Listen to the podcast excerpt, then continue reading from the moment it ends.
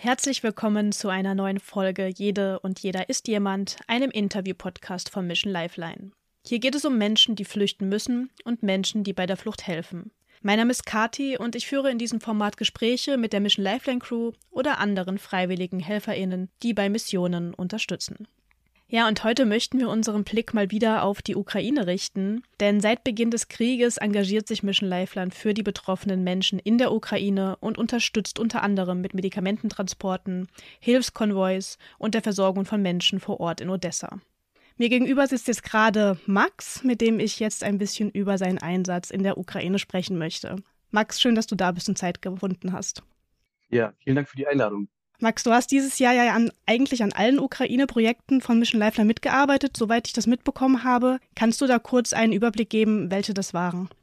Genau, das ist richtig. Ich bin seit Anfang März für Mission Lifeline tätig. Ähm, zu dem Zeitraum war der Fokus von unserer Arbeit im Ukraine-Team die Weiterreise von Menschen auf der Flucht von der slowakisch-ukrainischen Grenze nach Deutschland zu organisieren.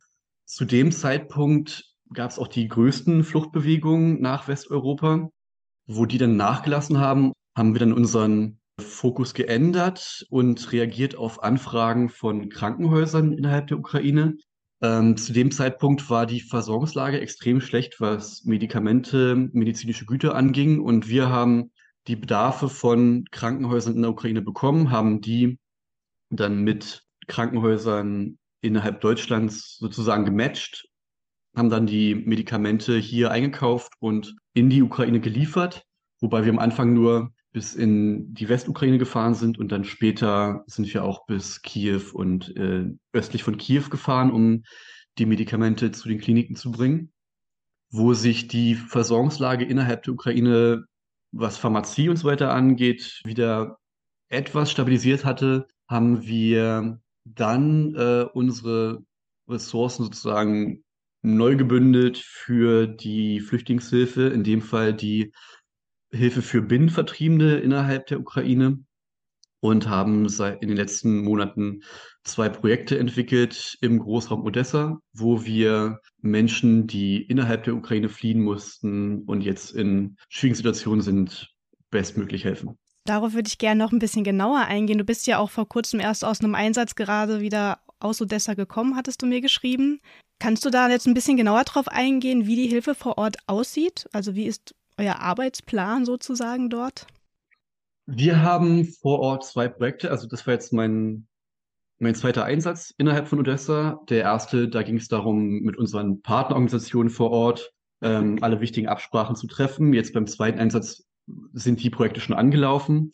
Dabei haben wir ein Projekt, wo wir Binnenvertriebene mit Nahrungsmitteln versorgen. Und zwar Binnenvertriebene, die entweder sehr alt sind oder körperlich oder geistige Einschränkungen haben.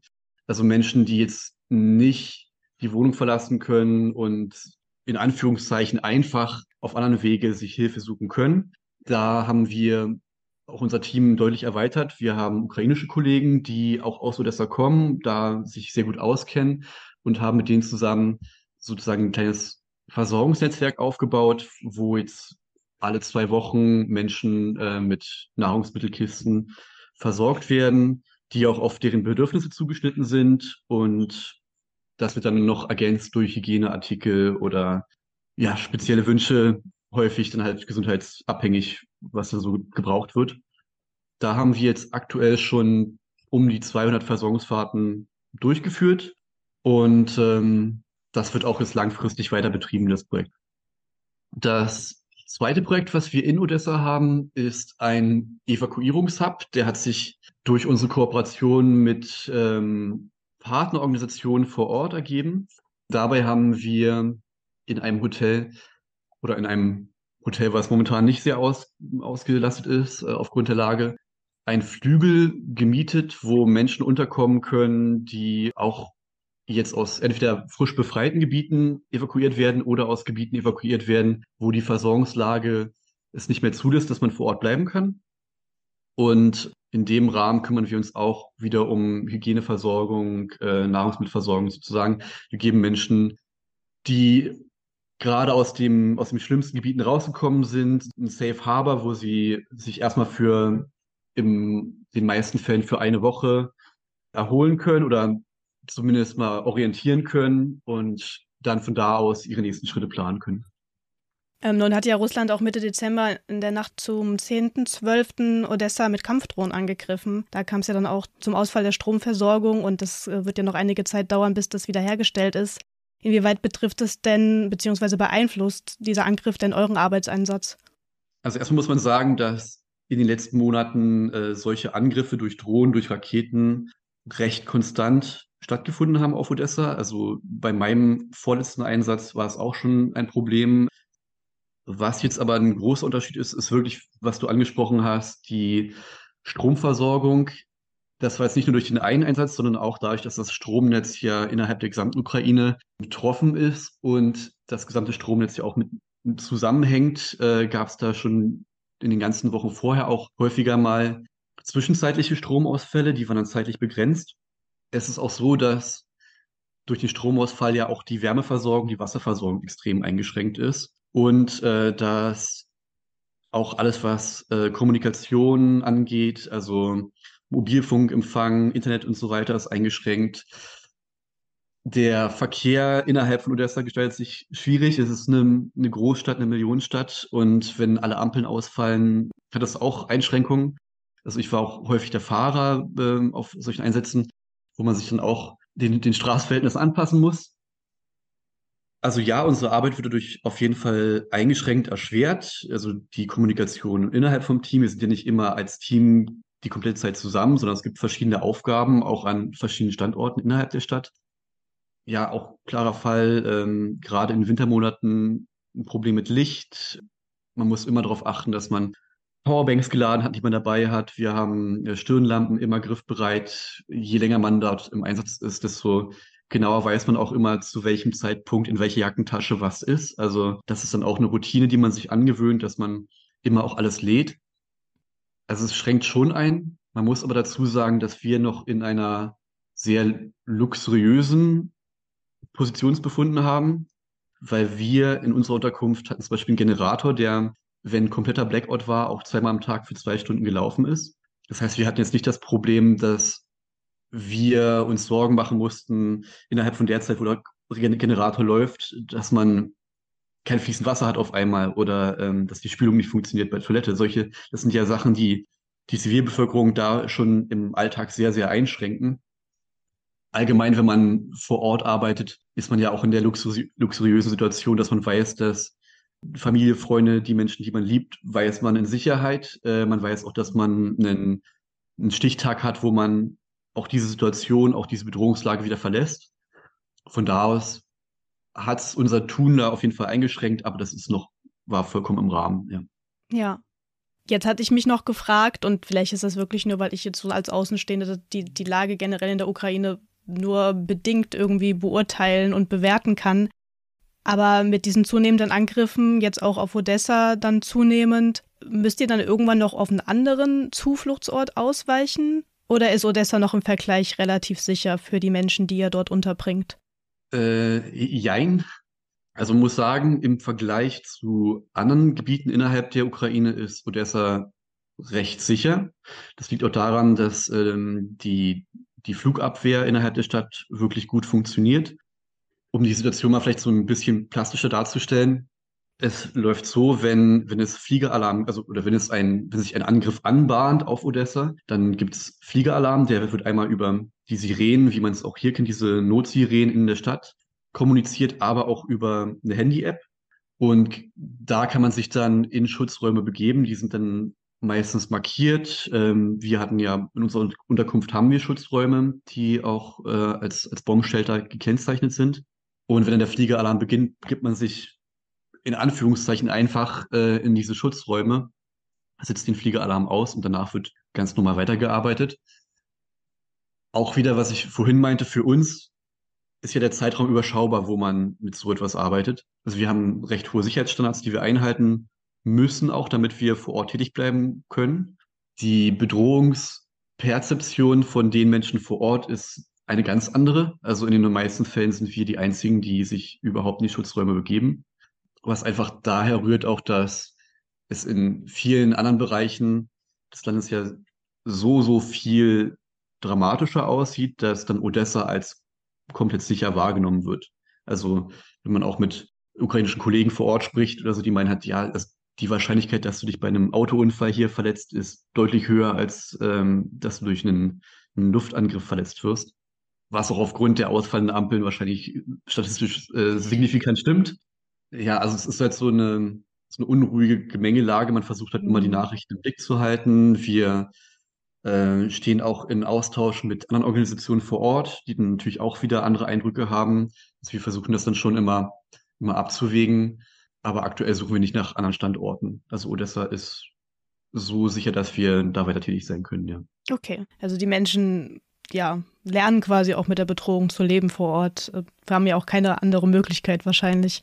Und der Krieg geht ja auch schon lange. Also es ist ja so, wenn, also nur mal zum, zum Vergleich aktuell, beim letzten Einsatz hatten wir vielleicht fünf, sechs Fliegeralarme innerhalb von einer Woche.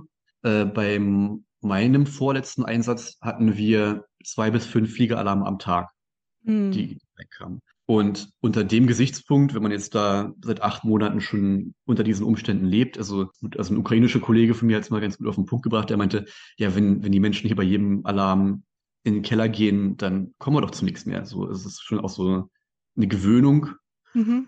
Und ähm, ja, das muss man auch einschätzen lernen, also auch für uns das einschätzen zu lernen, dass man, dass wir das anders bewerten als Menschen, die jetzt vor Ort sind. Und ähm, das ist auch wichtig dann für uns, gerade auch in einer, in einer Teamführung, wenn man mit einem Kollegen zusammenarbeitet, dass man da auch, so dumm es klingt, nicht so abstumpft, sondern dass man mhm. immer die Bedrohungslagen noch so wahrnimmt, wie wir das auch in unserer Sicherheitsbriefing stehen haben und nicht wie jemand vor Ort sagt, der dann sagt, ja, komm, hier ist seit Monaten nichts passiert, da wird heute auch nichts passieren, sondern dann geht man halt in, in den Keller und zwar bei jedem Alarm. Ja, ja, das kann ich mir gut vorstellen, dass es da dann so eine Diskrepanz gibt von dem, was ihr auf jeden Fall tun müsst, um sicher zu sein und das, ihr habt ja dann auch eine gewisse Gewöhnung irgendwann. Was mich jetzt auch noch interessiert, also du agierst ja wirklich vor Ort mit den Menschen und begegnest denen auch und stehst dann ja direkt auch mit den Menschen vor Ort in Kommunikation. Bleibt bei eurem Einsatz dann auch Zeit für Gespräche? Also da bin ich in so einer zwiegespaltenen Situation, weil ich die Landessprache nicht spreche, was einerseits das Arbeiten natürlich äh, verkompliziert, andererseits bekomme ich auch die ganzen schlimmen Geschichten, ähm, die Geschehnisse, die Menschen erlebt haben, nicht aus erster Hand mit. Also die Gespräche führen dann eher meine ukrainischen Kolleginnen oder Kolleginnen, die äh, über russische oder ukrainische Sprachkenntnisse verfügen. Und äh, da bleibt auf jeden Fall Zeit zum, zum Austausch mit den Menschen, die wir versorgen. Und das ist auch ein wichtiger Punkt der Unterstützung, auf jeden Fall. Also es ist nicht so, dass man zu Menschen vor Ort geht und dann einfach eine Kiste mit Lebensmitteln hinstellt, sondern wird man reingebeten. Es wird ein Gespräch geführt. Wie geht's? Was ist nun passiert in, der letzten, in den letzten Wochen? Gibt es denn irgendwas Neues, was gebraucht wird? So und äh, da konnte ich auf jeden Fall jetzt sozusagen nur aus der zweiten Reihe, aber schon auch einen gewissen Redebedarf hm, beobachten. Und da wird sich auch von unseren Kollegen, Kolleginnen äh, Zeit für genommen, auf jeden Fall. Das mhm. ist ganz wichtig. Wie hat sich denn so die Situation so gesamt? Also, wenn du bist ja jetzt wirklich schon mehrere Le äh, Monate dabei und warst jetzt auch immer wieder im Einsatz. Und so grundsätzlich, wie hast du denn wahrgenommen, wie sich die Situation in der Ukraine so jetzt gesamt, jetzt nicht nur in Odessa, verändert? Oh, das ist eine komplexe Frage. Also den Eindruck, den ich jetzt mit Mischleifern sammeln durfte, der ist natürlich äh, auch immer nur so ein kleiner Ausschnitt. Die Witterungsbedingungen spielen auf jeden Fall eine große Rolle. Also natürlich hatten wir auch unterschiedliche Projekte in den verschiedenen Monaten. Also im Sommer halt mehr Medizintransporte. Aber wir haben auch schon im August, September angefangen, für den Winter zu planen, weil wir schon gesehen haben, dass es längerfristig wird und haben deswegen auch dann schon die Projekte langsam angeschoben. Aktuell ist die Lage, soweit ich die sehen konnte, insofern dramatischer, dass hier die Wärme, Wasser und Stromversorgung regelmäßig einbricht. Die Mieten oder die Preise allgemein äh, schießen durch die Decke, gerade für alle Sachen, die jetzt gerade praktisch wären, also von einer warmen Bettdecke über Batterien für eine Kopflampe oder für eine Taschenlampe. Eigentlich jede Art von irgendwelchen Stromspeichern äh, ist fast nicht mehr zu bekommen in der Stadt. Dann ist die gehen die Medikamentenpreise auch durch die Decke und das ist dann natürlich ein großes Problem. Also Miete steigt, Medikamentenpreise steigen, Menschen haben eigentlich kein Einkommen. der Krieg dauert auch schon mehrere Monate. Das heißt, viele Ersparnisse sind jetzt auch einfach aufgebraucht. Also Menschen, denen es vor einigen Monaten noch in Anführungszeiten recht gut gegangen ist, also die jetzt so die Versorgung mit Nahrungsmitteln, äh, Wohnraum, so das war alles zu realisieren, ist jetzt nicht mehr unbedingt in dem Ausmaß möglich. Das ist schon deutlich dramatischer, die, gerade auch in den Wintermonaten, es wird schneller dunkel. Also gerade wenn man jetzt auch sich um, um Kinder kümmern muss oder so weit und so weiter, ist es auch einfach das Problem der Betreuung, wenn halt das Licht ausfällt, man aber auch keine Batterien mehr für, für Taschenlampen hat und dann mit einem kleinen Handylicht in der Wohnung zum Beispiel die, die Betreuung der Kinder realisieren muss oder äh, sich vielleicht um Kranke und Menschen kümmern muss, die sich jetzt nicht alleine helfen können. Also von da aus ist da der Druck schon höher geworden, auf jeden Fall für die, für die Zivilbevölkerung, soweit ich das überblicken kann. Und es ist dann halt, wenn auf einen Schlag Blackout ist, und zwar auch in der gesamten Stadt, ist es halt nicht, dass jetzt auf einen Schlag ein Problem auftaucht, sondern es sind ganz viele verschiedene, die alle sehr dringend sind, gleichzeitig gelöst werden müssen. Und es gibt jetzt keine Paradelösung jetzt in dem Sinne. Also viele Menschen nutzen dann Supermärkte, äh, also dass dann zum Beispiel an den, an den Geldautomaten äh, hinten noch Verteilersteckdosen rangesteckt werden, weil das noch, also die Supermärkte mit einem Dieselaggregat betrieben sind und dann halt aus dem gesamten Stadtviertel alle Menschen dahin kommen, um ihre Handys zu laden, um erstmal sich wieder verständigen zu können, aber auch um einfach Licht zu haben. Dann funktionieren solche einfachen Sachen wie äh, Schiebetüren bei Supermärkten, also es funktioniert nicht, Kassensysteme funktionieren nicht mehr so in dem Maße. Äh, Geld abheben funktioniert bei Blackout nicht. Äh, das heißt, es ist schon auf ganz vielen Ebenen ein Problem. Und das taucht dann halt recht auf einen Schlag auf und äh, dafür müssen dann schnell Parallellösungen gefunden werden. Und das, wenn man noch körperlich eingeschränkt ist oder sich vielleicht auch nicht gut auskennt, weil man gerade erst in die Stadt gekommen ist, dann ist es halt noch mal ein größeres Problem. Also das ist schon eine prekäre Lage für die Menschen aktuell vor Ort. Und so wie es aussieht, wird die jetzt auch nicht auf kurze Sicht jetzt nicht deutlich besser werden. Ja, du sagst es. Also es ist ja, es sieht ja nicht so aus, als wäre es jetzt, als wäre der Krieg jetzt bald zu Ende. Ganz im Gegenteil. Ähm, habt ihr da jetzt schon Pläne für eure Einsätze für das kommende Jahr? Die beiden Projekte in Odessa, die sind auf jeden Fall langfristig geplant. Genaue Zeiträume sind nicht abgesteckt, aber ähm, wir gehen schon davon aus, dass da noch für mehrere Monate Hilfe geleistet werden muss, auch in dem Ausmaß, was wir aktuell tun. Also das ist schon eine langfristige Sache, was ungewöhnlich ist für Nothilfe. Also Nothilfe ist ja eigentlich eher punktuell, schnell und um, um das größte Leid oder die größte Bedrohung von Menschen fernzuhalten. Das ist jetzt da wirklich schon ein Projekt, was Nothilfe im, im größeren Rahmen für den längeren Zeitraum ähm, zu Menschen bringt, ja. Was können Menschen von hier aus tun, um euch bei eurem Einsatz zu helfen und damit eben auch den Menschen in der Ukraine?